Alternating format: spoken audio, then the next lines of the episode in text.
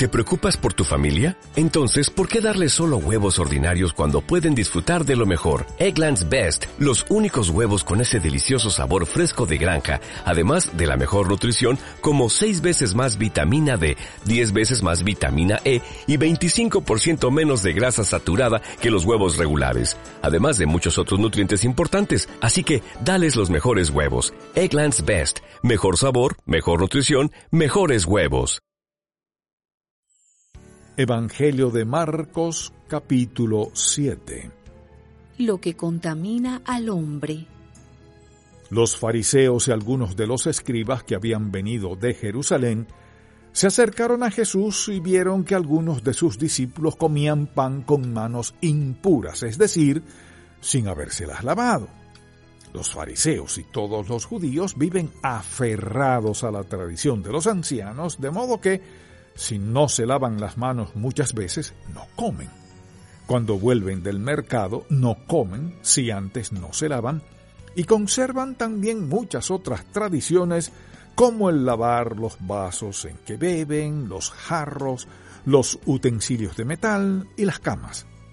Entonces los fariseos y los escribas le preguntaron a Jesús, ¿por qué tus discípulos no siguen la tradición de los ancianos, sino que comen pan con manos impuras? Jesús les respondió, Hipócritas, bien profetizó de ustedes Isaías cuando escribió, Este pueblo me honra con los labios, pero su corazón está lejos de mí. No tiene sentido que me honren si sus enseñanzas son mandamientos humanos porque ustedes dejan de lado el mandamiento de Dios y se aferran a la tradición de los hombres, es decir, al lavamiento de jarros y de vasos para beber y a muchas otras cosas semejantes. También les dijo, qué bien invalidan ustedes el mandamiento de Dios para mantener su propia tradición. Porque Moisés dijo, honra a tu padre y a tu madre, y también el que maldiga al padre o a la madre morirá irremisiblemente. Pero ustedes dicen, basta que alguien diga al padre o a la madre, todo aquello con que podría ayudarte es corbán, es decir, mi ofrenda a Dios. Y con eso ustedes ya no permiten que nadie ayude más a su padre o a su madre. Es así como ustedes invalidan la palabra de Dios con la tradición que se han transmitido además de que hacen muchas cosas parecidas. Jesús volvió a llamar a toda la gente y les dijo, Escúchenme todos y entiendan, nada que venga de afuera puede contaminar a nadie. Lo que contamina a la persona es lo que sale de ella. Si alguno tiene oídos para oír, que oiga. Cuando entró en la casa, luego de alejarse de la multitud, sus discípulos le preguntaron acerca de la parábola. Jesús les dijo, ¿tampoco ustedes pueden entender esto? ¿Acaso no entienden que nada que venga de afuera y entre en alguien puede contaminarlo? Porque eso no entra en su corazón, sino en su vientre y al final va a parar en la letrina.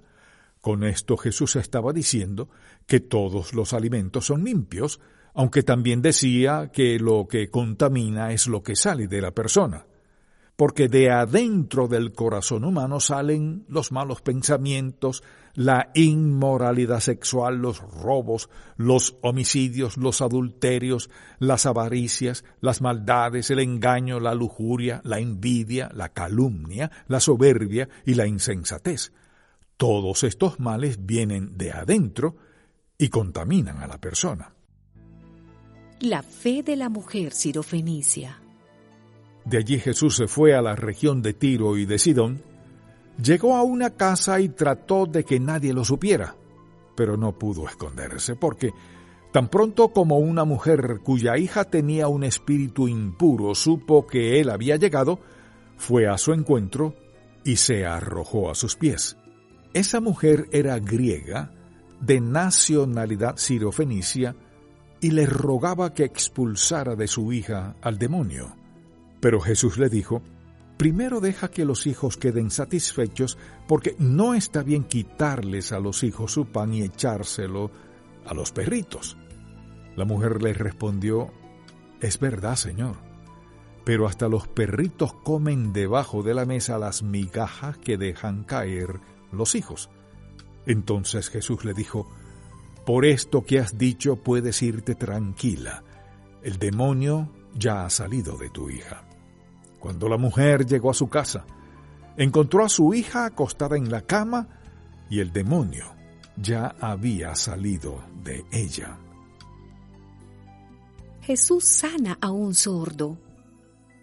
Jesús volvió a salir de la región de Tiro y fue por Sidón al lago de Galilea, pasando por la región de Decápolis.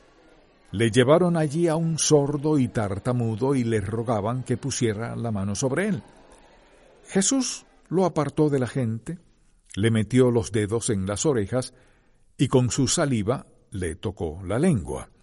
Luego levantó los ojos al cielo y lanzando un suspiro le dijo, Efata, es decir, ábrete.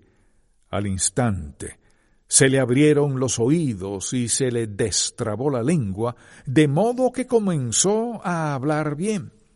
Jesús le mandó que no contaran esto a nadie, pero mientras más se lo prohibía, ellos más y más lo divulgaban. La gente estaba muy asombrada y decía, todo lo hace bien. Hasta puede hacer que los sordos oigan y que los mudos hablen.